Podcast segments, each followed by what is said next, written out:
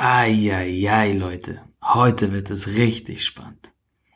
Mein Gast lebt nämlich ein Doppelleben. Auf der einen Seite ist sie erfolgreiche Businessfrau. Auf der anderen Seite ist sie im Sexgeschäft aktiv. Sie davon zu überzeugen, hier und heute ein paar Geheimnisse im Podcast zu lüften, war fast schwerer als mit Angela Merkel einen Kaffee trinken zu gehen. Ich bin froh, ihre Fake-Checks bestanden zu haben. Denn nun sitzt sie mir gegenüber, die interessanteste Milf, die mir je begegnet ist. Herzlich willkommen, Eva Schmidbauer. Vielen Dank, lieber Dennis, für die Einladung. Ich freue mich sehr. Jetzt möchte ich von dir wissen, wie du das Wort MILF aufgenommen hast. Ich selbst habe immer gedacht, das Wort ist negativ behaftet und habe mich gar nicht getraut, dich so zu betiteln. Also für mich ist das Wort MILF 100% äh, positiv. Mm, es trifft mich und mein Business absolut. Ähm, ich treffe viele, viele junge Männer, die halt die Fantasie haben, sich mit einer MILF zu treffen. Und ich denke mal, dieses ganze YouPorn und alle Social-Media-Kanäle, die uns ja heute zur Verfügung stehen, ähm, beflügeln diese Fantasie. Also du kannst ja heute als junger Mann wirklich alle möglichen Sexfantasien äh, dir anschauen und warum will man sich dann nicht auch einfach mit einer MILF treffen? Also MILF, dieser Begriff wurde ja erfunden in dem Film American Pie. Ich weiß gar nicht, ob du das weißt. Wusste ich nicht. Insofern ist dieses I'd like to fuck, also Mutter, ich würde dich gerne ficken, finde ich jetzt eigentlich ganz charmant, um ehrlich zu sein. Und ich glaube, eine MILF mh, gibt den jungen Männern äh, Sicherheit. Sie werden verführt und müssen nicht den großen Aufreißer spielen, nicht den großen Macker, sondern sie können das einfach mal genießen. Und eine MILF, ja, weiß eben, wie es geht. Ähm, und eine MILF kann ja trotzdem modern sein. Also auch wenn man als Frau vielleicht schon ein bisschen reifer ist, kann man ja trotzdem modern sein. Und ich bin modern, ich bin am Leben interessiert. Dazu gehört Politik, neue Medien, äh, Sport und vieles mehr. Und ich wohne modern. Ähm, ich bin jetzt, glaube ich, nicht so die klassische Prostituierte, die, die man im Rotlicht findet, die ähm, Leoprint-Bettwäsche hat und äh, Lichterketten an den Wänden, sondern ich würde sagen, ich bin eine moderne Milf. Insofern finde ich das Wort Milf für mich okay. Oh, Leute, habt ihr herausgehört, da wurde das erste Geheimnis schon gelüftet. Sie hat schon preisgegeben, dass sie nicht die normale Prostituierte ist. Mhm. Ich muss sagen, wenn jemand meine Mama als Milf betitelt und ich mit ihr einkaufen gehe, dann würde ich dem am liebsten den Hals umdrehen. Also habe ich was von dir gelernt, dass man vielleicht nicht jedes Wort, Wort so auf die Goldwaage legen sollte und dass man einen Begriff ganz unterschiedlich interpretieren kann. Ich finde das super, wie du damit umgehst. Ich glaube auch, dass es ausreichend junge Burschen gibt, die wirklich diese Fantasien ausleben. Jetzt habe ich dein Buch gelesen und das ist das nächste Geheimnis, was wir hier heute lüften werden. Du bist Autorin. In dem Buch gehst du auch offen damit um, dass du den ein oder anderen Schönheitseingriff vorgenommen hast. Möchtest du uns verraten, welche das sind? Und wird aus der MILF eigentlich auch nochmal eine GILF? Oder stagnierst du jetzt? Also, Gilf hoffe ich niemals, äh, dass ich dahin komme. Also ich möchte diesen Status, den ich jetzt habe, schon auch ähm, konservieren. Ich bin gerne MILF und GILF ist für mich wirklich weit weg. Und Schönheitseingriffe würde ich das jetzt so nicht nennen. Ich stehe wirklich sehr auf Nahrungsergänzungsprodukte oder intravenöse Vitamincocktails. Ich mag Hyaluron und Botox. Ich bin halt auch gerne gepflegt. Aber einen richtigen Eingriff, eine Operation hatte ich so noch nicht. Scheue ich mich ein bisschen vor, weil ich mir vorstellen kann, es ist wie mit Tattoos. Ich glaube, wenn du einmal anfängst, kannst du gar nicht mehr aufhören. Das fängt an mit Bruststraffung und Bauch und Po und ach, keine Ahnung, was man da alles machen kann. Du kannst ja auch den Venushügel aufspritzen lassen. Also da habe ich noch ein bisschen Respekt vor. Ich würde das für mich nicht so ganz ausschließen, aber im Moment noch nicht. Ja. Zumal ich auch so diesen Fable habe. Ich gehe wirklich gern zu meiner Kosmetikerin, die begrüßt mich mittlerweile mit Küsschen und mein Botox-Doc schiebt mich immer irgendwie rein und also im Moment reicht mir das, ja. Mhm. Jetzt wissen wir schon, in etwa was du an dir machen lassen würdest. Jetzt wissen wir aber immer noch nicht dein Alter. Wir hören ja nur deine Stimme gerade. Würdest du uns auch verraten, wie alt du bist? So Pi mal Daumen? Niemals. Niemals? Also meine Standardantwort ist immer, ich bin alt genug. Dann muss ich sie euch beschreiben. Sie sieht jünger aus, als sie ist, denke ich mal. Sieht gut aus und ich kann mir richtig vorstellen, dass der ein oder andere junge Hüpfer in ihrem Bett glücklich wird. Darauf gehen wir mit Sicherheit noch ein. Womit ich jetzt aber erstmal starten möchte, liebe Hörerinnen und Hörer, ihr wisst jetzt bislang, es ist eine MILF, die sich selbst so betitelt. Es ist eine Dame, die ein Doppelleben führt. Sprich, sie hat Karriere gemacht, und ihr zwei, in ihrem zweiten Leben verführt sie junge Burschen. Ob da auch Alte dabei sind, das erfahrt ihr alles noch. Vorerst aber mal möchte ich über ihr Doppelleben sprechen. Wie gehen denn deine Familie und Freunde damit um? Wissen die davon?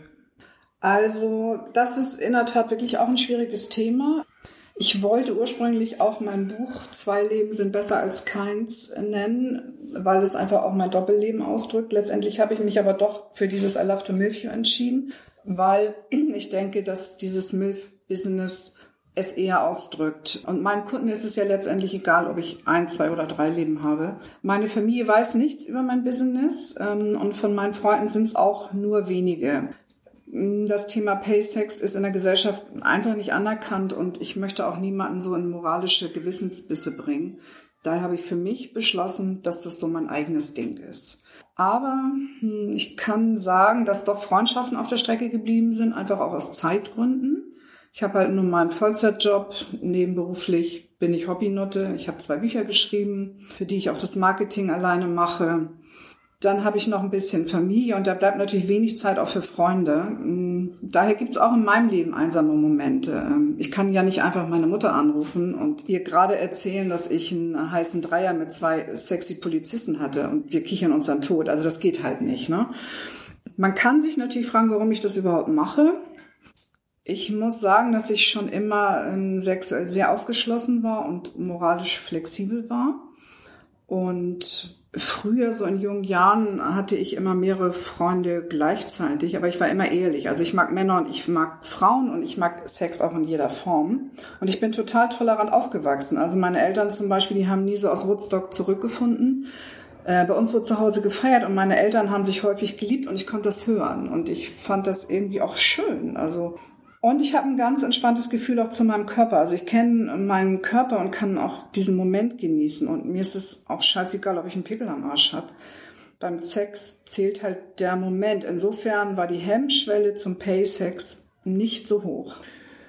Ja, ähm, ich hatte oder habe eine größere Hemmschwelle und muss sagen, dass ich das fast gar nicht glauben kann, dass es bei dir so war. Denn wenn ich irgendwie mir in jungen Jahren vorgestellt hätte, wie meine Eltern es treiben würden, dann äh, ja, wäre mir nahezu schwindelig geworden, obwohl es ja das Normalste der Welt ist. Habe ich mich denn in meiner Jugend, in jungen Jahren irgendwie dafür geschämt und war vielleicht einfach nicht so reif, wie du es denn scheinbar schon in jungen Jahren warst, wenn du das schon immer so gesehen hast? Also ich wurde so erzogen. Also es waren, weiß ich nicht, die 80er und also wir waren, wir sind in Urlaub gefahren nach Italien und wir haben alle nackt gebadet und bei uns, wir haben immer gefeiert und gegessen und getrunken und meine Eltern hatten einen großen Freundeskreis. Also ich war, ich bin total tolerant aufgezogen worden. Also ähm, dafür feiere ich meine Eltern heute noch.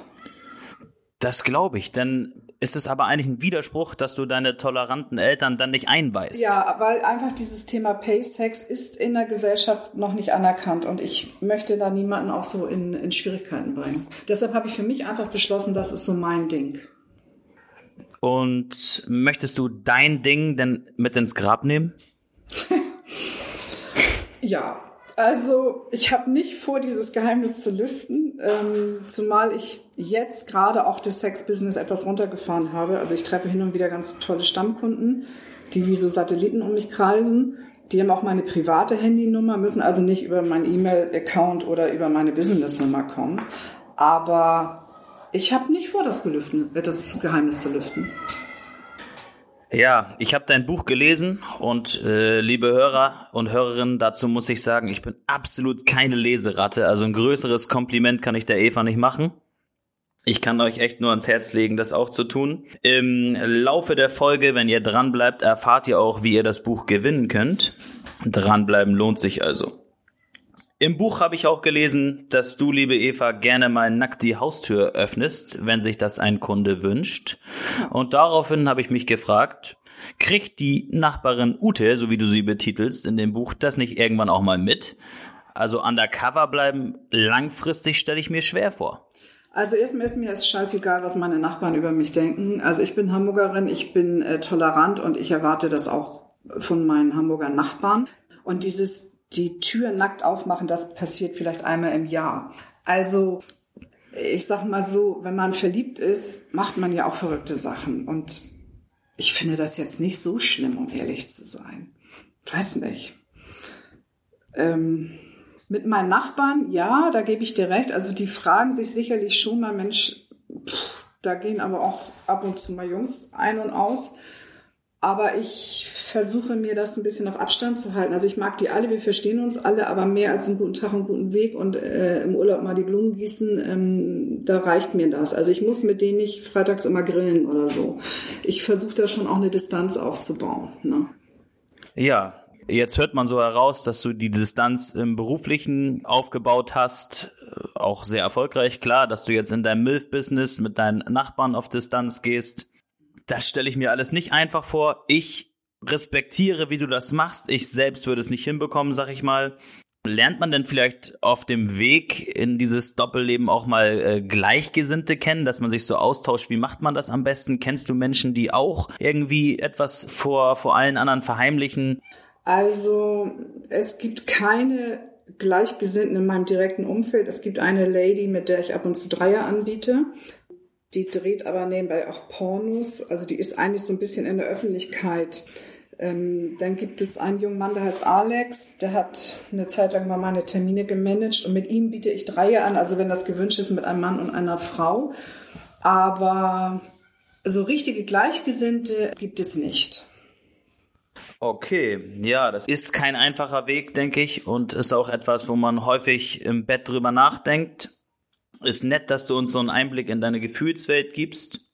Bevor wir jetzt auf das Thema Sex eingehen, was du schon leicht angeschnitten hast, mit wem du Dreier machst etc., dein Sexleben besprechen wir gleich nochmal ganz in Ruhe. Vorerst bleiben wir aber nochmal bei deiner Gefühlswelt.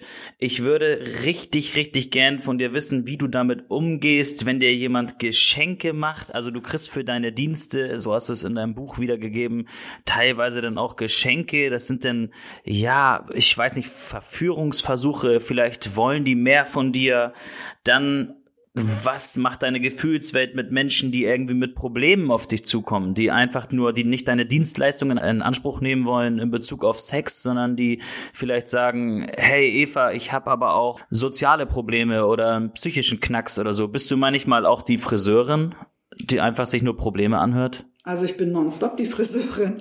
Also erstmal zu den Geschenken kann ich sagen, du meinst die Geschenke zusätzlich zu meinem Honorar. Ist das richtig? Richtig.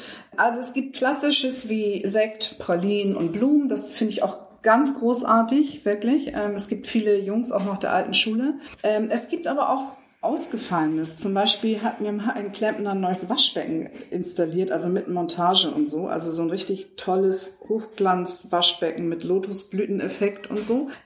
Ich habe mal einen Weinkühlschrank geschenkt bekommen oder auch mal CDs, wenn die Jungs Musik selbst machen. Ähm, ich habe mal eine Rolex geschenkt bekommen, das fand ich auch toll, muss ich wirklich sagen. Ähm, von Fußballern kriege ich manchmal also Eintrittskarten für Fußballspiele. Da sitzt du dann im Block mit den Spielerfrauen.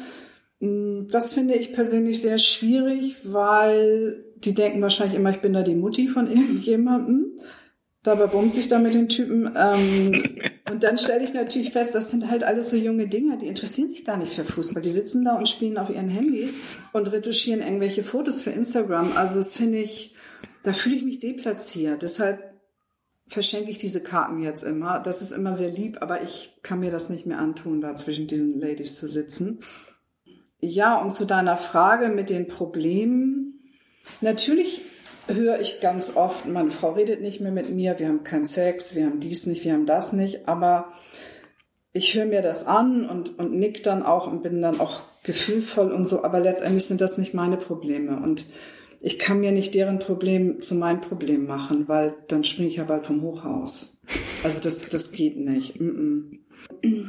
Viele Männer haben auch ein Problem mit Nein, habe ich festgestellt. Also wenn man angeschrieben wird und man sagt, du, das passt einfach nicht mit uns, ähm, dann gibt's mal eine Negativbewertung im Internet, aber das hake ich einfach mal unter gekränkter Männlichkeit ab. Also da backe ich mir auch ein Ei drauf, weil sonst bin ich auch nur noch unglücklich. Das geht einfach nicht. Ne? Ich hatte mal in der, nach mehreren Dates ein Problem mit einem Kunden, der sich in mich verliebt hatte. Mm, der hat mich also auch übelst gestalkt, auf allen Leitungen angerufen, Mails geschickt und so. Das war nachher wirklich schon hochgradig geschäftsschädigend. Da musste ich mir was einfallen lassen. Ich kann ja nicht die Polizei anrufen, das will ich auch nicht. Ähm, aber ich bin gut vernetzt und für solche Stalking-Typen habe ich zwei russische Jungs am Start. Wenn ich die anrufe, dann beginnt ja das Telefonat mit dem Satz, du brauchst Service? Fragezeichen. Und ja, die haben das dann für mich geregelt. Ähm, aber ansonsten, ja, versuche ich mich da ein bisschen zu distanzieren und mir das Schöne auch daraus zu ziehen, weil das macht Spaß. Ganz einfach. Oh oh, Leute, mir bammelt es hier, mir zittern die Knie. Nicht, dass sie gleich Service braucht. Komme ich hier noch lebendig raus? Gibt es noch eine weitere Folge? Ich muss mich anstrengen, gute Fragen stellen. Ich merke das schon. Der Druck wird größer. Was haben die Russen gemacht? Mein Kopfkino dreht gerade vollkommen durch. Haben die den am Leben gelassen? Selbstverständlich. Also ich bin, glaube ich, die friedliebendste Person äh, der Welt. Ich habe noch nie eine Waffe in der Hand gehabt oder so. Um Gottes Willen, da bin ich also ganz weit von weg. Du musst dich halt nur als Frau einfach auch ein bisschen schützen. Und wenn du zwei so Jungs kennst, die dann einfach mal mit dem Kunden reden, also ich habe gesagt, bitte nur reden und die haben den, denke ich mal, klar gemacht, diese Seite der Alster ist für dich tabu. Das zahlst du natürlich, das machen die ja nicht umsonst. Das ist halt auch eine Dienstleistung. Das zahle ich aber gerne und ich finde, jede Frau muss so zwei so Russen am Start haben. Das ist ein gutes Gefühl. also ich ja. stelle mir immer vor, dass die dann, ja, weiß ich nicht, mit Kehlkopf-Tattoos und Bauchtaschen und goldener Rolex in so schwarzen Pickups fahren. Also ich kann mir nicht vorstellen, dass das so Jungs sind, die ähm, im Fiat Panda vorfahren und nach Erdbeerduschgel riechen. Das sind richtig böse Jungs, ja. also Männer, schmeißt euer Erdbeerduschgel aus dem Fenster. Ja.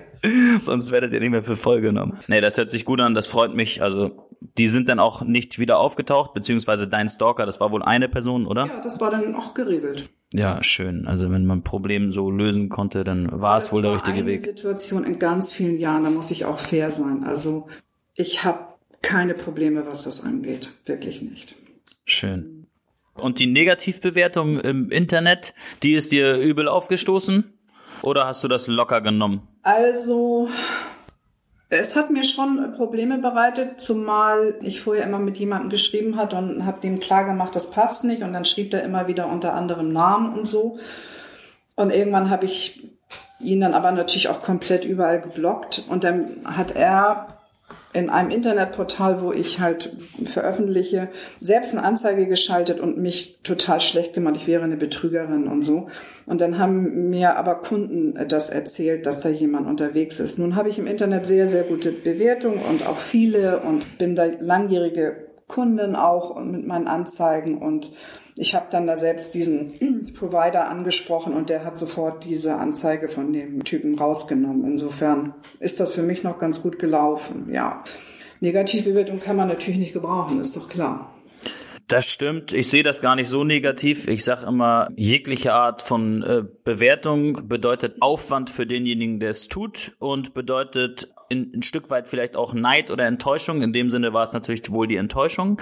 Aber er fand dich so interessant und hat sich so viel Zeit für dich genommen, um dich negativ zu bewerten. Also das ist gar nicht unbedingt immer so negativ, weil nur Positives ist auch irgendwie unseriös und unglaubwürdig. Du kannst ja nicht irgendwie 850 Männern super gut gefallen haben, Eva. Das ist, ja, also dann wärst du so einzigartig. Also das ist ja immer alles noch Geschmackssache und der ein oder andere sieht es halt anders als man selbst. Und mhm, mhm. deswegen glaube ich, solltest du das in Zukunft locker nehmen. Ich persönlich nehme auch jegliche Reaktion auf diesen Podcast hier ganz locker. Wichtig ist mir immer, dass meine Hörer nicht beleidigt werden. Das kann man auch irgendwie niveauvoll sagen, dass einem das Interview nicht gefallen hat und alles andere ist mir recht schnuppe. Weißt du, wenn mal jemand nicht zufrieden ist, das ist das eine, ne? Oder wenn wir nicht zueinander kommen. Aber zu sagen, ich wäre eine Betrügerin, also das bin ich bei weitem nicht. Mhm. Im Gegenteil. Also, und das hat mir zu schaffen gemacht. Ne? Kann ich nachvollziehen, mhm. dass sich das dann getroffen hat. Aber schön, dass du es jetzt hier auch nochmal gerade biegen kannst und richtig stellen kannst, so wie es deiner Ansicht nach ist. Wir hier in Hamburg haben wohl die sündigste Meile Europas, die Hamburger Reeperbahn. Wenn wir da nachts mal rüberschlendern, dann kommt man meines Erachtens nicht an Sex, Alkohol oder Drogen vorbei. All das kann in exzessiver Form natürlich auch zu einem ganz, ganz großen Problem werden. Deshalb ist meine Frage jetzt an dich. Wie stehst du zu dem Ganzen? Hast du Erfahrungen mit Drogen oder auch mit Sexsucht? Also früher war ich ein wirkliches Partygirl. Das muss ich echt sagen. Ich war drei, vier Mal die Woche auf Piste, habe echt viel Alkohol getrunken, Koks von Schwänzen gelutscht, echt über meine Verhältnisse gelebt und wenig geschlafen. Heute bin ich wirklich das krasse Beispiel. Also ich ähm, liege echt gerne vor 23 Uhr im Bett und schlafe dann auch. Ich trinke sehr, sehr wenig Alkohol. Ähm, Drogen sind für mich tabu.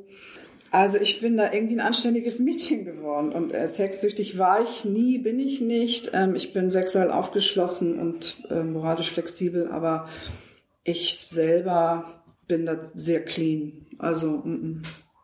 Und skurrile Anfragen, dass man dich bezahlen wollte, irgendwie, keine Ahnung, mit fünf Kilo Koks. Ja, natürlich. Also, also das wäre mir aber viel zu anstrengend. Ähm, ich bin dann eher doch die brave Steuerzahlerin. Ich weiß, dass der ein oder andere Kunde von mir da in Sachen verwickelt ist, aber das ist sein Problem und nicht meins. Also ja, ich hatte mal eine Anfrage, ob mal jemand bei mir ein Kilo Kokain deponieren könnte.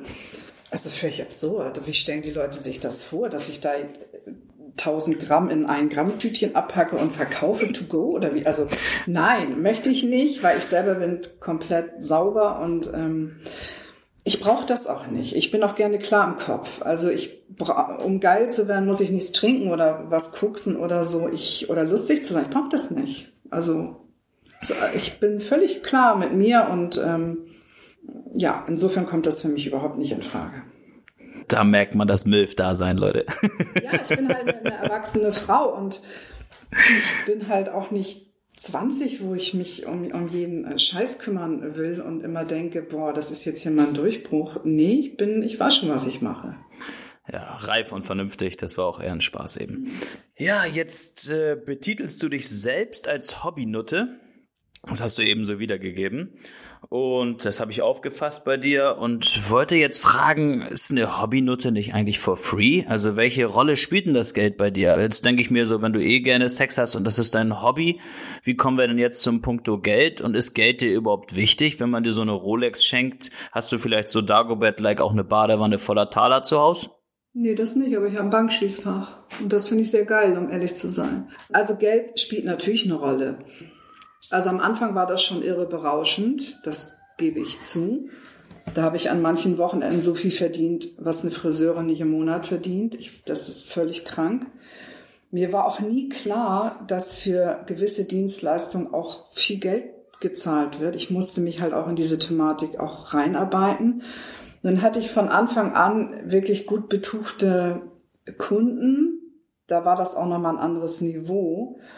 Aber man gewöhnt sich auch schnell dran. Ne? Also fünfmal im Jahr Urlaub und dann teure Taschen und ach, Friseur, Kosmetik und ähm, das haut natürlich auch alles rein. Das darf man nicht vergessen.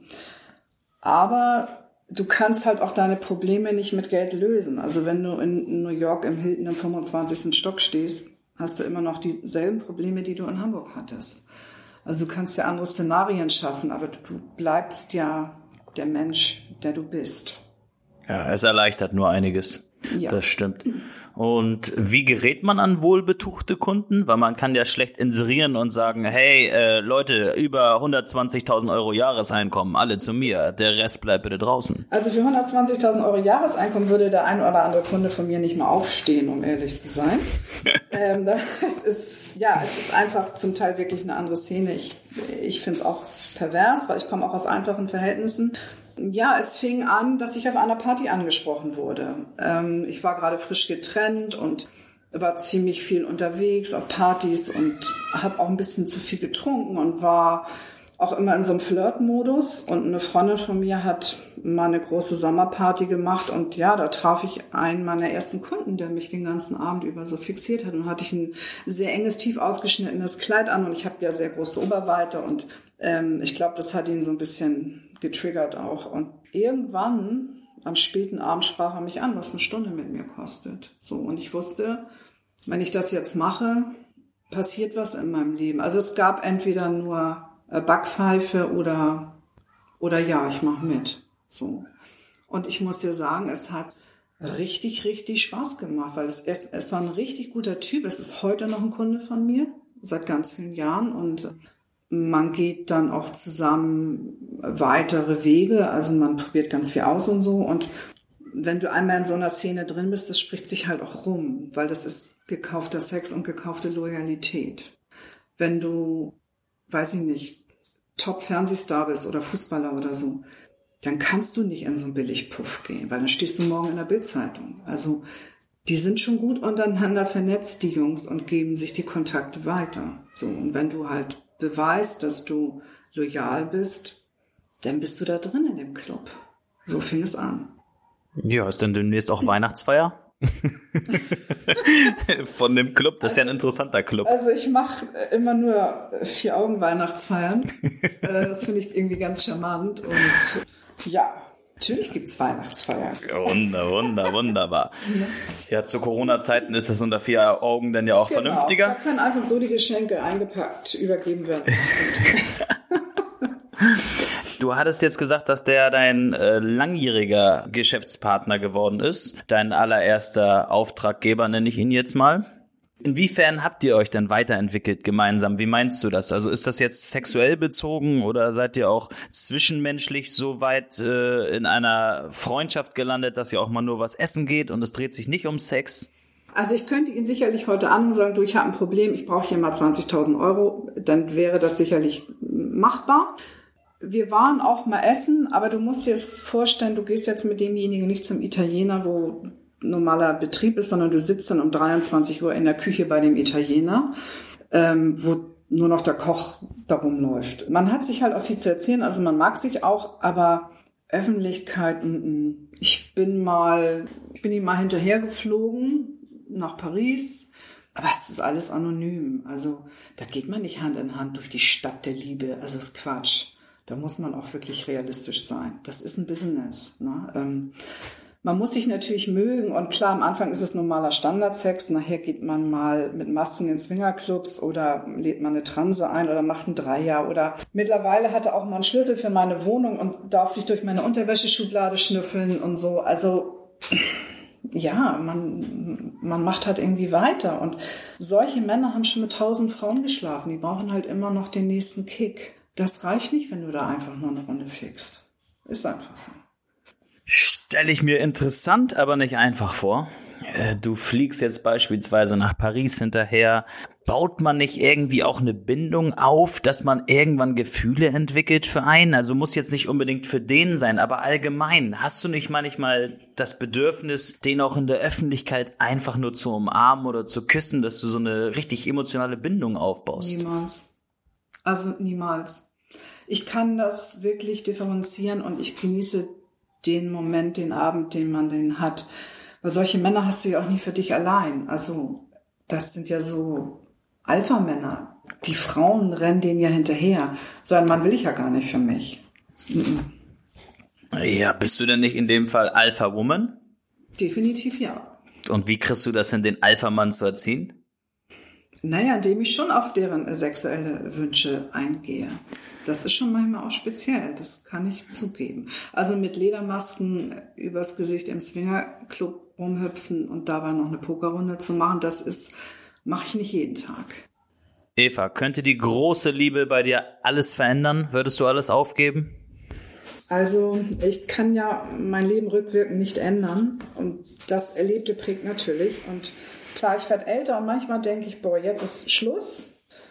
Dann bimmelt mein Business-Handy und dann ist eben nicht Schluss. Also ich habe meine Kunden wirklich auch in mein Herz geschlossen und ich kenne mittlerweile so viel über deren Privatleben und sexuell ist man zusammen neue Wege gegangen. Ähm, das ist schon toll. Tja, und Alex, mein ehemaliger Geschäftspartner, fragt natürlich auch, wann wir mal wieder durchstarten. Und insofern ist das echt schwierig mit der großen Liebe. Der Mann, der meine große Liebe sein könnte, müsste entweder meine Vergangenheit tolerieren oder überhaupt kein Problem mit meinem Business haben. Also ich hatte schon mal zweimal etwas mit Kunden, also eine Beziehung und anfangs ist die Toleranz dann schon groß, aber wenn du dann äh, auf Sylt im Urlaub bist und sagst dann, ähm, du Schatz, heute Nachmittag muss ich mal drei Stunden nach Kampen, ich habe dann Dreier, dann ist die Toleranz meistens dahin. Also es ist schon schwierig. Ähm, aber äh, vom Sternzeichen bin ich Zwilling und ich verliebe mich oft, aber ich entliebe mich oft. Ähm, ich war auch schon zweimal verheiratet. Und dieser Traum von der Gartenzaunromantik, der ist bei mir irgendwie noch nicht so richtig angekommen. Ähm, ich bin eben so ein City-Girl und Männer in meinem Alter haben einfach auch kein modernes Frauenbild. Daher mag ich auch viel jüngere Männer sehr gerne. Und meine letzte große Liebe war 14 Jahre jünger als ich und wir waren auch echt cool und happy miteinander und ich kann mir auch vorstellen, eine polyamore Beziehung zu führen, also mit zwei Männern. Also ich bin da auch offen für vieles und ich finde jetzt große Liebe ist, es ist schon ein großer Begriff auch. Ähm, ich bin gerne Frau und der Mann darf bei mir auch Mann sein. Also ich habe da auch kein Problem mit, wenn er, weiß ich nicht, zum Boxen geht und pokert oder mit seinen Jungs verreist und mm, wenn er hin und wieder mal auswärts vögelt, geht für mich jetzt die Welt auch nicht so unter. Ähm, das kommt aber auch, wenn man älter wird. Also man wird auch toleranter und so. Und ich muss auch nicht zu 100 Prozent mit jemandem verschmelzen. Also für mich ist wichtig, dass man getrennte Girokonten hat und dass man sich begegnet, wenn man Lust hat. Ich glaube auch so zusammenziehen, das ist auch der Tod jeder Erotik. Insofern ist die große Liebe echt eine große Herausforderung für mich. Ich bin gespannt, ob du die große Herausforderung noch meisterst. Viel Glück auf jeden Fall. Vielen Dank. Ich bin gespannt. Ja, ich muss auch sagen, dass ich im äh, Laufe des Lesens deines Buches dein Ideenreichtum auch unglaublich doll gefeiert habe. Ich konnte es gar nicht fassen, wie kreativ du bist und wie intelligent du das aber auch machst. Ich möchte jetzt gar nicht zu viel verraten. Liest euch das einfach mal durch, wie sie das alles macht, wie sie Männer um den Finger wickelt. Und die viel interessantere Frage, die jetzt nicht im Buch steht, wie schaffst du es nicht durcheinander zu kommen bei diesen ganzen Männern? Und wie schaffst du es auch, deine Partner, diese Geschäftspartner zu finden? Beispielsweise ähm, Jochen 42 äh, Sportjournalist möchte jetzt mit einer Transsexuellen schlafen.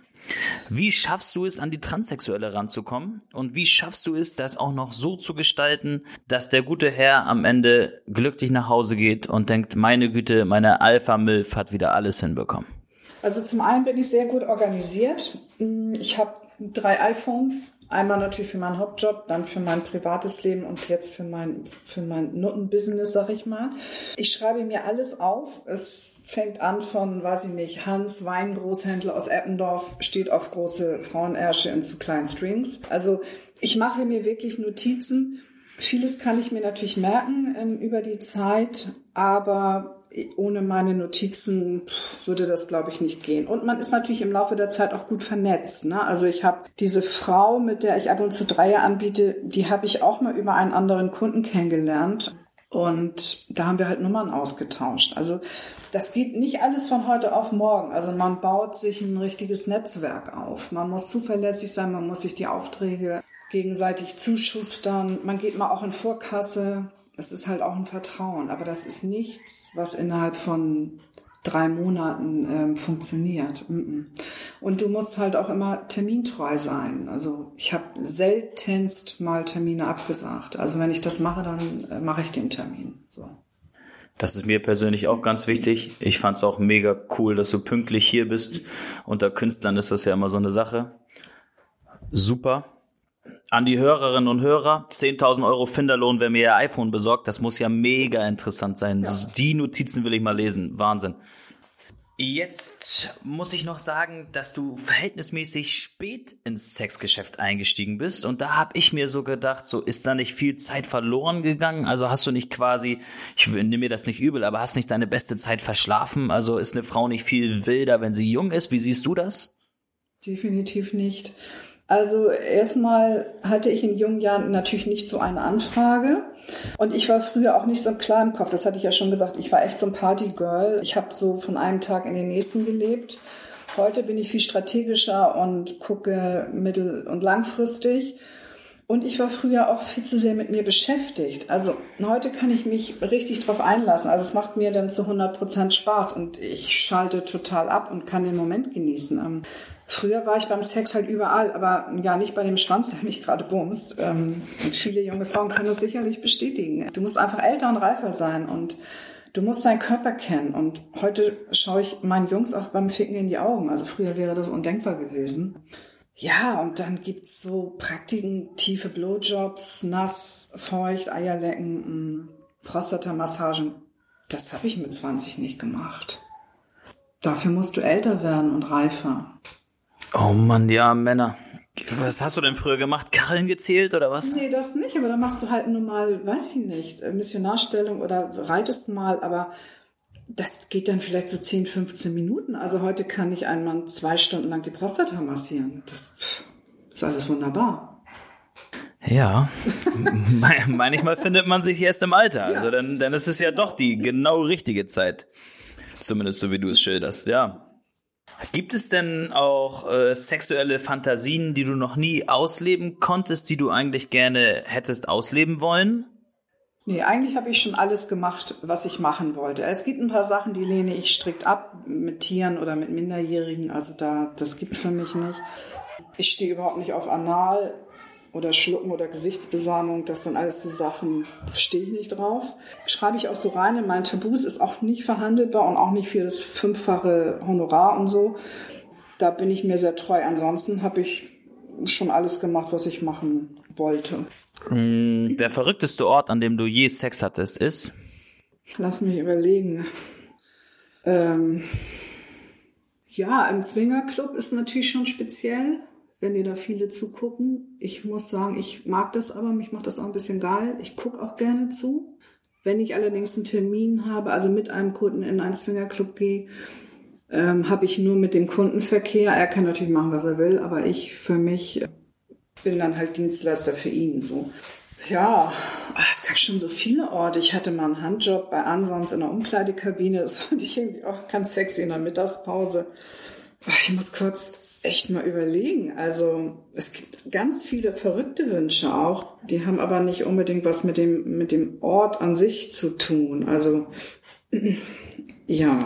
Ja, das sind doch auch schon interessante Orte. Also ich glaube, ein Großteil der Hörer war noch nie im Swingerclub und ein Großteil der Hörer hat noch nie einen Handjob im Discounter deines Vertrauens bekommen. Deswegen ist das auf jeden Fall schon mal was. Äh, was hast du denn für eine Intimfrisur? Stehst du auf Rasierte oder ähm, ob ich auf Rasierte stehe. Mhm, und ob du selber auch rasiert bist. Also in erster Linie stehe ich auf Männer und nicht auf Männchen. Für mich kann ein Mann auch nach Mann aussehen. Also Brusthaare dürfen ruhig sein. Es, wenn es auch gepflegt noch Haare unten sind, ist das für mich okay. Wenn es natürlich komplett blank ist, ist es auch okay. Ich selber bin nicht komplett blank, ich bin teilrasiert, also ich habe eine Landebahn. Ich bin eben eine Frau und kein kleines Mädchen. Ähm, und manchmal finde ich, bei einigen Mösen sieht blank rasiert nicht so gut aus. Es sieht dann einfach so nach Einschussloch aus. Das finde ich sehr speziell. Aber das ist mein persönlicher Geschmack. Ja, ist ja auch richtig. Den sollst du ja auch hier wiedergeben, klar. Kümmerst du dich dann alleine um deine Landebahn oder hast du Flughafenmitarbeiter, die helfen? Also ich hätte diverse Flughafenmitarbeiter. Das mache ich aber äh, gerne alleine. Alles klar. Und spielzeugtechnisch, hast du da irgendwie Lieblingsspielzeuge? Hast du irgendwas Außergewöhnliches? Brauche ich persönlich weniger, weil ich finde, ein Mann hat ja genug zum Spielen. Aber klar, auf Wunsch habe ich Penisringe und Dildos und Fesseln und Peitschen, aber ich glaube, das hat heute jeder zu Hause. Das ist jetzt nichts Besonderes. Also ich habe jetzt keine Toilettenstühle oder Andreaskreuzer. Nee, das habe ich nicht. Okay.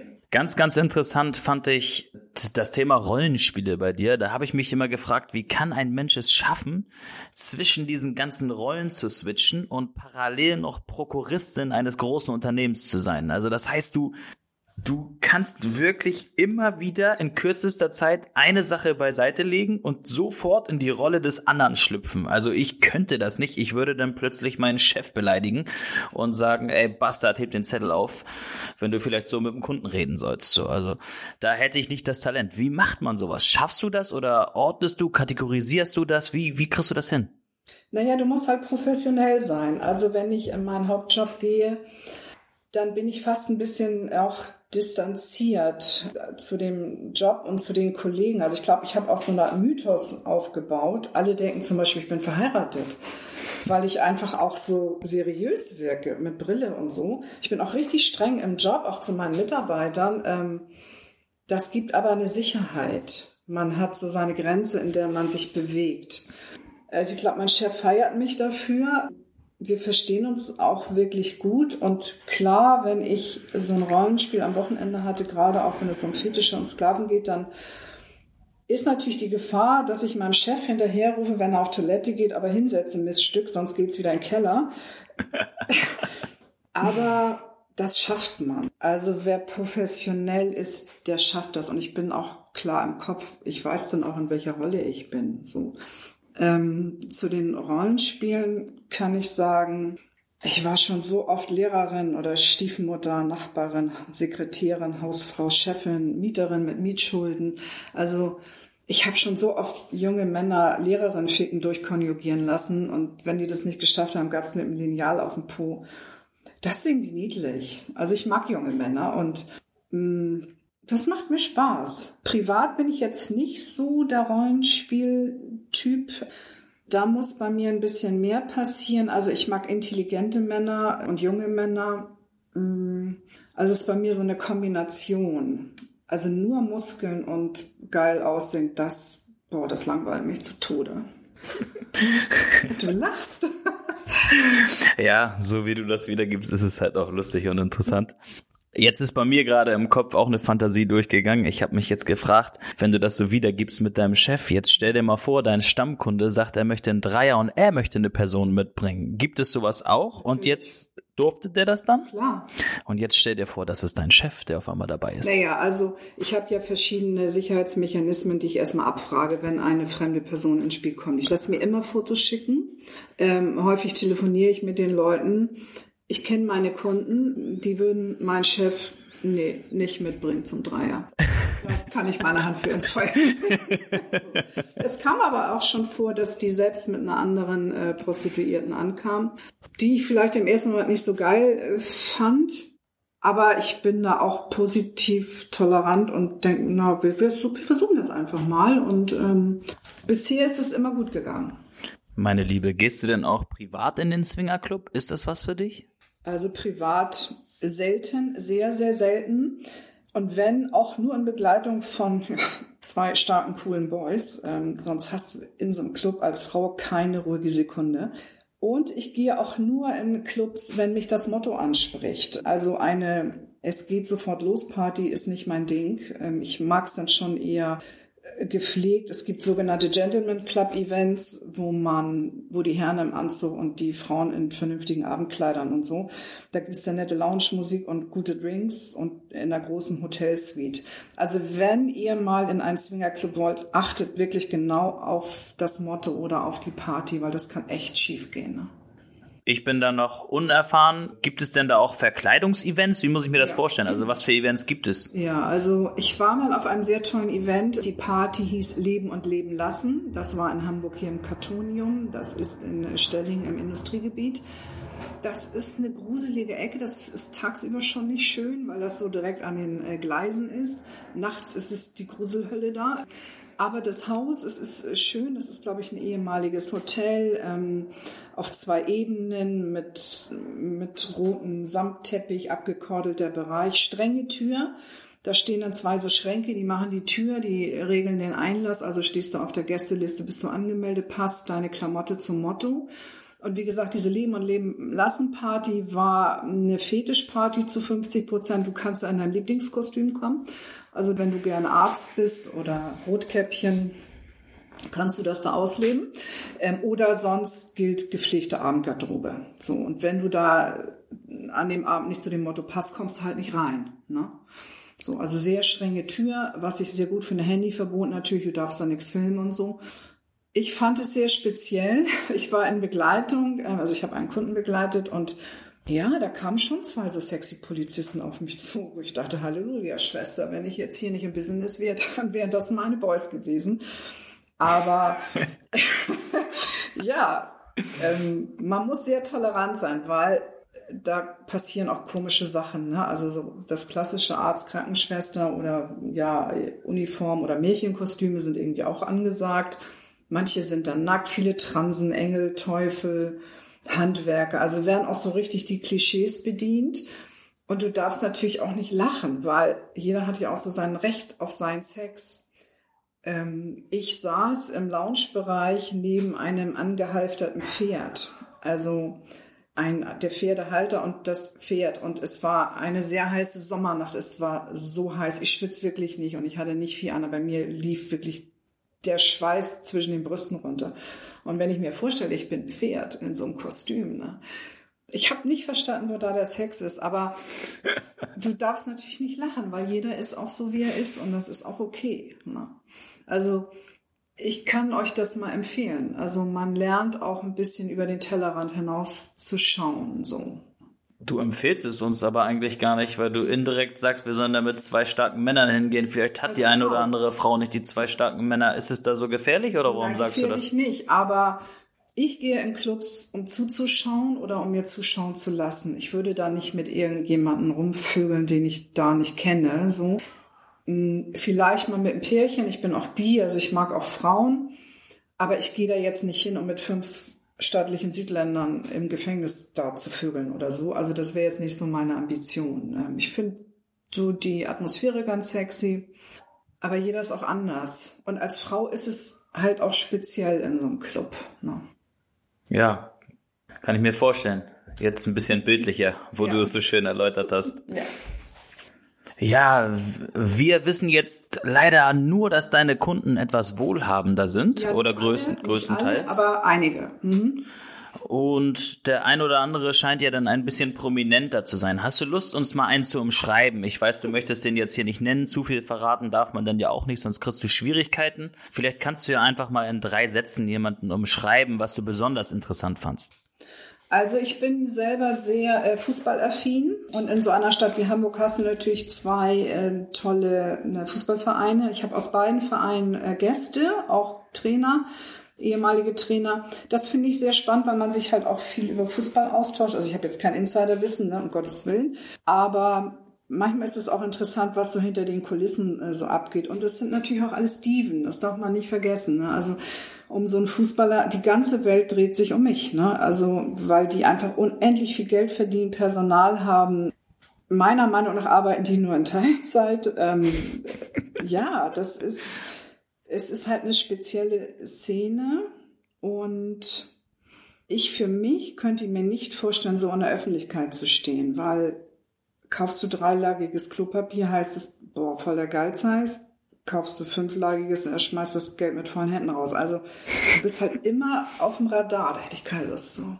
Ja, das ist dann irgendwie auch ein, ein, Stück weit, wirst du dann wirtschaftlich dafür entschädigt, dafür, dass du so im Mittelpunkt stehst.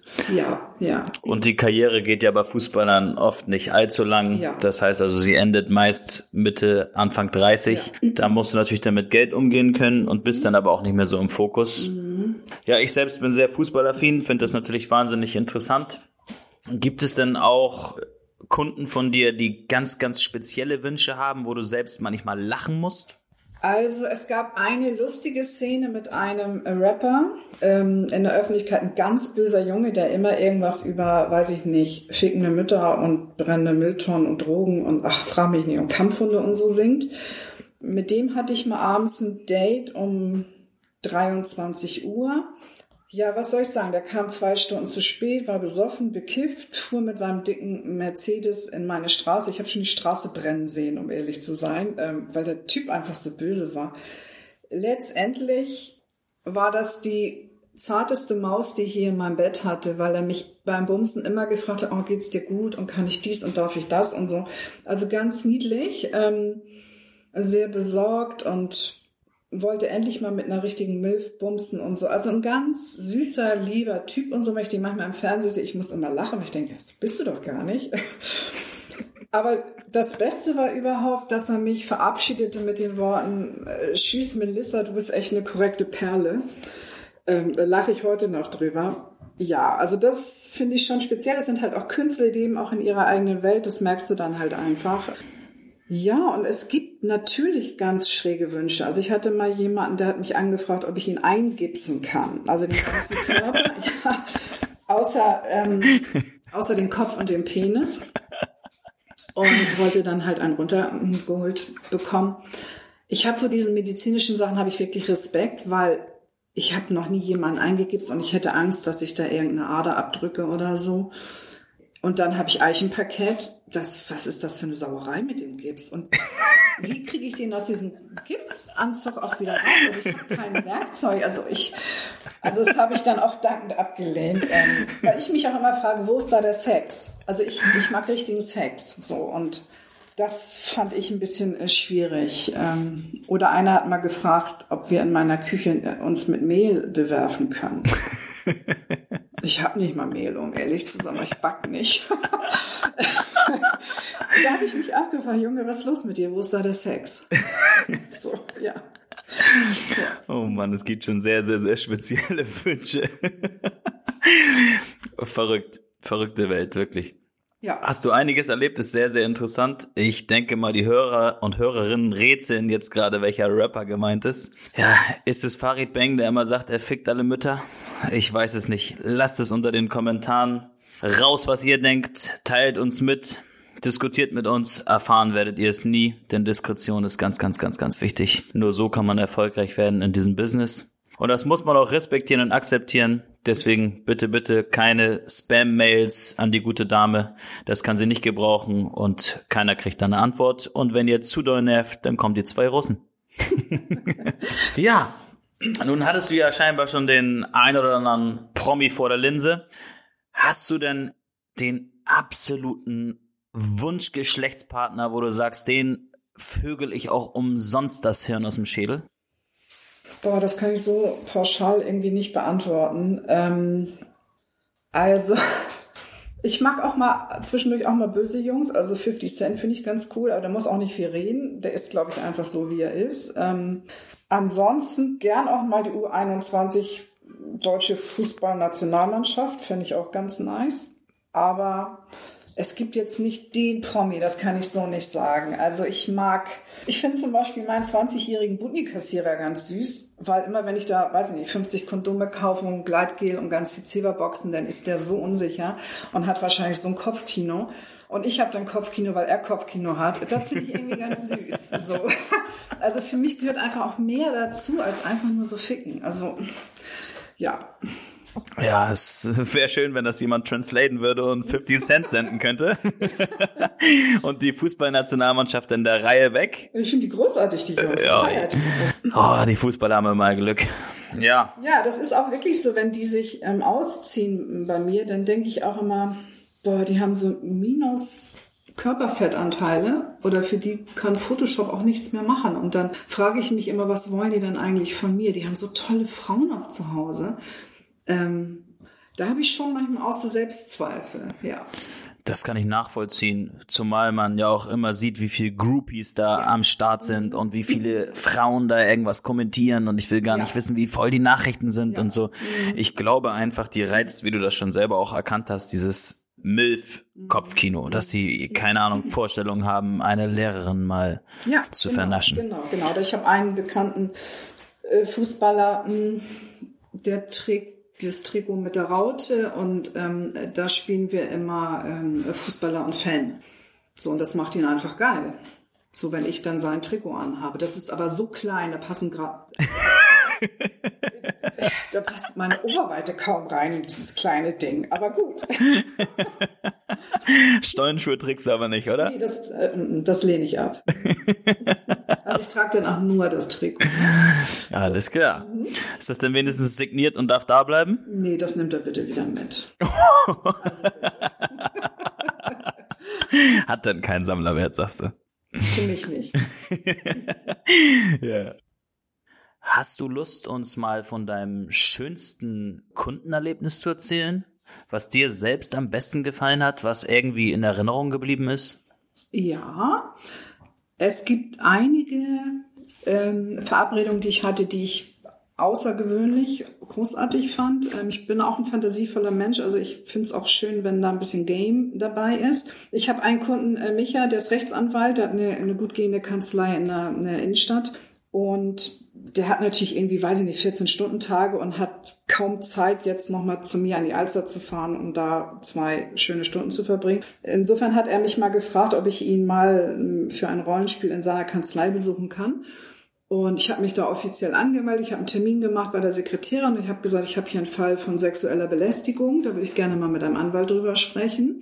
Und ähm, ich hatte dann halt einen, einen Erstberatungstermin mit ihm. Und ja, wir sind in den Besprechungsraum gegangen, haben gevögelt. Und das war irgendwie ganz lustig, weil das alles ganz spannend war, weil diese beiden Sekretärinnen, die er hat, die, es waren halt so, so typische Dorflaumen, also so mit Dutt und die waren so unsexy irgendwie. Und naja, auf jeden Fall, wenn wir fertig waren im Besprechungsraum und so, haben wir uns angezogen, durchgelüftet, aufgeräumt. Und dann habe ich mich verabschiedet und dann lief diese eine Sekretärin hinter mir hier mit der Honorarvereinbarung. Ähm, äh, also wenn er mich dann vertreten solle, dann müsste ich hier die Honorarvereinbarung unterschreiben. Und ich habe dann nur so meine Haare theatralisch nach hinten gesagt, ich überlege mir das nochmal, ob ich mich hier gut beraten fühle. Und weg war ich. So, das finde ich irgendwie ganz lustig. So, ne? Und wenn ich wirklich mal einen Anwalt brauche, dann wäre das mein Anwalt. sehr, sehr interessant. Und bist du denn des Öfteren vorbeigekommen? Also denkt seine Hilfskraft jetzt, dass du ihn in Anspruch genommen hast? Ja, das war einmalig. Mhm. So, nun haben wir ausgiebig über dein Sexleben geplaudert. Jetzt sollten wir nochmal auf dein Buch zurückkommen. Das Buch, habe ich ja schon mal ganz kurz angeschnitten, ist aus meiner Sicht wahnsinnig interessant. Hattest du schon immer die Vision, mein Buch zu schreiben? Nein, hatte ich nicht. Ähm, das Ganze fing an, dass ich mir ja in meinem iPhone Stichworte gemacht habe, einfach um nicht den ganzen Tag immer an diese Sache zu denken und um auch vielleicht fürs nächste Date mit dem, mit dem einen oder anderen Kunden vorbereitet zu sein. Also manchmal sagen dann die Männer, boah, ich stehe total auf rote Stringtangas oder so, dann habe ich mir das notiert, dann hat er nächstes Mal halt äh, ein rotes Hauch von nichts an, so. Ja, und dann fing ich an, so in Kategorien auch aufzuschreiben, also Dreier- oder VIP-Kunden oder besonderen Fetisch. Mm. Und irgendwann wurde halt diese Liste unendlich lang und dann kam Alex in mein Leben. Alex war auch mal Kunde bei mir und ähm, hat es aber vom Kunden in meine Private Fuck Body List geschafft und irgendwann hat Alex für mich auch mal Termine übernommen und Alex und ich, wir haben auch mal, also hat Termine gemacht, organisiert, so meinte ich das und wir hatten auch mal Dreier zusammen. Dann hatte ich eben Zeit, um mich halt auch um die schönste Nebensache der Welt zu kümmern und dann habe ich Tagebuch geschrieben. Und nach vier Jahren Tagebuch habe ich festgestellt, dass das so lustige, schöne, tolle Geschichten waren.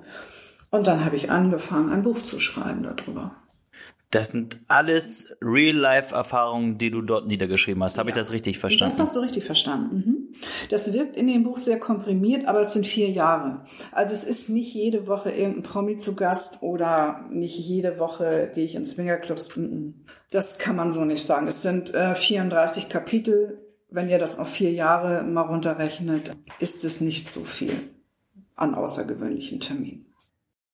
Wir haben im Vorfeld schon über deine Titel gesprochen, beziehungsweise hast du schon angedeutet, wie es hätte heißen sollen. Nun gehe ich nochmal drauf ein. Letztendlich ist es I Love to Milf You und I Love to Slave You geworden. Wie war der Weg zur Titelfindung? Magst du uns darüber mal was sagen? Ja, also man fängt ja nicht mit dem Titel an und schreibt dann ein Buch über diesen Titel, sondern es ist halt genau andersrum. Also man schreibt und schreibt und irgendwann kommt der Moment, wo man sagt, boah, wie heißt das Schätzchen eigentlich? Und mein erster Impuls war, zwei Leben sind besser als keins. Einfach weil ich auch diese zwei Leben habe und sie auch liebe. Das kann vielleicht ein bisschen negativ klingen, so als ob man nach einer schweren Krebserkrankung wieder auferstanden ist. So. Deshalb habe ich davon Abstand genommen. Dann hatte ich noch überlegt, Hamburg meine Kerle. Aber ich sah mich schon mit Lotto King Karl vor Gericht, weil die Ähnlichkeit zu seinem äh, Song Hamburg meine Perle ist dann doch, ja, viel zu, viel zu nah dran. Und ich wollte letztendlich doch irgendwas, was mit MILF zu tun hat. Also Mi, MILF war noch eine Idee. Ja, jetzt heißt es I love to MILF you. Ich weiß, es ist grammatikalisch nicht richtig, aber MILF ist halt auch so umgangssprachlich bekannt und deshalb habe ich es so genannt. Sehr, sehr schön. Aus meiner Sicht ein guter Titel. Jetzt stelle ich mir es aber wahnsinnig schwer vor. Ich, ich habe die Idee, ein Buch zu veröffentlichen, wie lief der Weg, Eva? Hattest du sofort einen Verlag? Wie sind die Verkaufszahlen? Erklär uns mal, erklär den Hörern mal, wie ist es möglich? Ja, es fing an, ähm, ich habe Stichworte notiert in meinem iPhone über meine Kunden, zum Beispiel Hans, Weingroßhändler Eppendorf, liebt große Frauenersche in zu kleinen Stringtangas. Einfach um mir nicht immer alles merken zu müssen, aber trotzdem natürlich diese Informationen, die ich hatte, auch irgendwie zu verwerten. Parallel habe ich immer schon mal angefangen, so ein bisschen Tagebuch zu schreiben und ja, dann kam Alex in mein Leben und Alex hat für mich halt meine ganze Terminorganisation und Buchhaltung übernommen. Mit ihm habe ich Dreier angeboten und insofern war ich mit dem Tagebuchschreiben zeitlich nachher auch wieder ein bisschen flexibler und konnte einfach schreiben und habe so nach vier Jahren Tagebuch festgestellt, was für tolle Männer ich so kennengelernt habe. Und ähm, es sind alles gute Jungs und ich hatte so tollen Sex mit diesen Männern und ähm, ich hatte tolle Dates gehabt an verschiedenen Orten und ja, und selbst heute, wenn ich durch mein iPhone scrolle und bei A anfange, dann lächle ich manchmal, weil da so schöne Sachen sind. Und deshalb habe ich es einfach aufgeschrieben. Es war kein einfacher Weg, weil ich hatte einen Lektor, der hat es überarbeitet, mm, weil man ja selber immer denkt, man ist mm, sprachgewandt und so. Aber man hat ja nur einen begrenzten Wortschatz und dieser Lektor hat es halt nochmal überarbeitet, Grammatik und Uhrzeiten und Komma und Doppelung und ich habe das im, im Word-Format im Änderungsmodus zurückbekommen und habe gedacht, mich trifft das Schlag, weil es alles geändert war irgendwie und alles hinterfragt, wie zum Beispiel gibt einen Satz, GMK würde sagen, zieh doch dein LBD an. Da hat er nur Fragezeichen halt dazu geschrieben und es ist halt in meinem Sprachgebrauch GMK heißt Guido Maria Kretschmer, das ist ein bekannter Modedesigner, den ich sehr schätze. Und LBD ist halt Little Black Dress. Und das ist halt mit meinen Freundinnen, wir reden so. Ein, ein Mann, der vielleicht 20 ist, der hat noch nie was von Guido Maria Kretschmer gehört. Insofern war es gut, dass halt ein Mann auch dieses Buch überarbeitet hat und hat mir nochmal Hinweise gegeben. Ja, und zu den Verlagen oder zu der Vermarktung kann ich sagen, ich habe versucht, das auch über einen klassischen äh, Verlag herauszubringen. Ich habe 60 Verlage angeschrieben mit Leseproben und so und habe natürlich so ein Begleitschreiben per E-Mail dann halt dabei gelegt, wo ich gesagt habe, dass es halt eine, eine Liebeserklärung an die Männer ist und eine Hommage an die freie Liebe und an den Sex und an die Toleranz und dass es mein persönliches Anti-MeToo-Buch ist. Ähm, ich weiß natürlich, dass es ein Thema ist, was politisch nicht so ganz korrekt ist. Und ja, ich war mit drei Verlagen im Gespräch. Einem Verlag war es zu milflastig. Muss ich heute noch drüber lachen, weil darum geht's ja. Ähm, dem anderen Verlag war es zu pornografisch und dem anderen Verlag nicht pornografisch genug. Dann sollte ich das als Roman umschreiben ins Hier und Jetzt. Mm, also long story short, ich habe mich in meiner künstlerischen Freiheit total beschnitten gefühlt und war auch so ein bisschen trotzig und habe gedacht, boah, das mache ich selbst, das kann ich. Und deshalb bin ich auf Amazon gelandet und mache das halt in, in kompletten Selbstvermarktung und man kann es als Taschenbuch oder als äh, Download-Link für E-Books zum Beispiel kaufen. Fehlt dir denn jetzt noch was? Also hast du es jetzt äh, soweit fertig oder hast du noch Träume und Visionen? Was würdest du in Zukunft noch gern machen? Ach, ich habe noch ganz viele Ideen. Also ich suche ähm, jemanden, der mir das ins Englische übersetzt. Ich bin ja derzeit nur auf Amazon.de. Ich möchte auf Amazon.com durchstarten. Ich suche also wirklich einen, einen Übersetzer. Also wer Interesse hat, gerne mir einfach mal eine E-Mail schreiben. Würde ich mich freuen. Das wird natürlich auch vergütet. Ich finde ja, gute Arbeit muss gut bezahlt werden, ganz klar. Ich kann mir das als Drehbuch vorstellen oder als Hörbuch auch. Also ich habe tausend Ideen, so ist es nicht. Ich bin jetzt gerade dabei, äh, die Marketingaktivitäten anzuschieben. Darum sitze ich heute hier. Das ist mein erster Podcast. Ich finde das ganz großartig. Und Instagram ist für mich auch ein äh, Medium, was ich nutze, was mich jedoch auch so ein bisschen medial auch an meine Grenzen bringt, muss ich sagen. Ich bin so ein bisschen Newcomer, aber ich bin bereit zu lernen und ich gebe da mein Bestes und bin überrascht, wie viele Anfragen ich bekomme. Also ich we weniger jetzt Follower, aber ich kriege ganz viele tolle Anfragen von tollen jungen Männern. Natürlich kriege ich auch die klassischen Schwanzbilder geschickt oder Masturbationsvideos. Das macht mich so ein bisschen stolz, aber manchmal schreibe ich natürlich auch zurück, du wirst überrascht sein, ich habe schon Penis gesehen in meinem Leben und verweise dann auf meine Bücher. Also es ist auch für mich ein kleiner Lernprozess, aber ich finde das großartig. Ich liebe die Männer dafür, dass sie mich kontaktieren und natürlich kann ich auch so Videochat-Anfragen nachts äh, von Rajesh aus Mumbai äh, nicht annehmen, weil auch ich muss ja irgendwann mal schlafen, da geht kein Weg dran vorbei. Ähm, und insofern ist diese ganze Marketingmaschinerie läuft bei mir in erster Linie erstmal über Mundpropaganda und äh, über Kunden, die wieder jemanden kennen, die jemanden kennen und so weiter. Ne? Aber es ist noch Luft nach oben und ich bin offen für Luft nach oben. Eine lernwillige Milf. Finde ich cool, dass du so offen bist für, für Neuigkeiten. Wenn ich mir das so angucke, ich tue mich schwer, meiner Mutter beispielsweise näher zu bringen, was ich da so auf Instagram mache und so. Also ich weiß ganz genau, dass es nicht einfach ist, wenn man nicht damit groß geworden ist. Finde ich cool, dass du das versuchst und ich hoffe auch, es wird dir gelingen. Ich denke, du bist da auf dem richtigen Weg ich habe jetzt gerade die Vision, dass du deine Anonymität verlässt und in deinem eigenen Buch, was verfilmt wird, die Hauptrolle übernimmst. Bist du dafür zu haben, Eva? Zwei Millionen biete ich? Niemals. Also ich liebe meine Anonymität, ich liebe meine zwei Leben. Ich glaube, ich bin auch nicht so telegen, das können andere bestimmt besser. Nee, sehe ich mich nicht. Ich sehe mich im Regiestuhl mit einem Glas Champagner und, und sagen, husch anders die Szene bitte. Ja, Eva, in einem äh, Teil deines Buches hast du über die Beckenbodenmuskulatur gesprochen. Ich habe mich jetzt gefragt, ich habe mich damit noch nie auseinandergesetzt. Du sagtest, man kriegt durch das Training eine ziemlich enge Pussy. Ist das nur ein Mythos? Das ist definitiv kein Mythos. Die Vagina ist ein Muskel und Muskeln kann man ja trainieren. Ich trainiere jeden Tag. Das ist so wie Pipi machen mit Anhalten zwischendurch. Oder du kannst es halt auch durch viel äh, Sex trainieren. Also es ist wirklich kein Mythos. Also jeden Tag Beckenbodenmuskulatur, also Muskulatur anspannen oder auch kreisen im Uhrzeigersinn oder gegen den Uhrzeigersinn, äh, anhalten. Also alles das trainiert den Beckenboden. Und das macht natürlich den Sex auch sehr intensiv. Also du hast echt eine ganz gute Kontrolle beim Sex. Manchmal kann ich den Penis so gut festhalten, dass ich wirklich den Anfangsschuss durchs Kondom merke an meinen Scheidenwänden.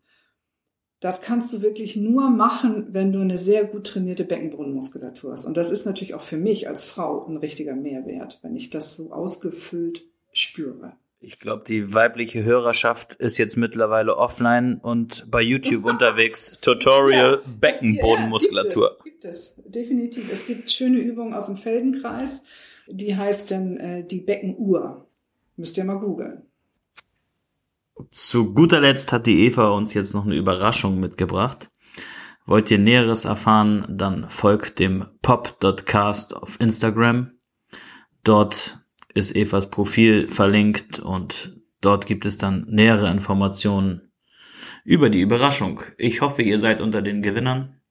Sollte das nicht der Fall sein, kann ich euch nur raten, bringt eure Pfandflaschen weg, kauft das Buch bei Amazon und hört endlich auf, ihr eure Bockwurst mit Locken zu präsentieren. Das beeindruckt keine Frau. imponiert sie anders? Berichtet ihr beispielsweise, dass ihr euer Buch gelesen habt und was euer Lieblingskapitel ist? Irgendwie sowas, aber nicht Pullermann-Bilder, bitte. Dankeschön, Eva. Viel Erfolg beim Schreiben deines dritten Buches. Halt uns bitte auf dem Laufenden.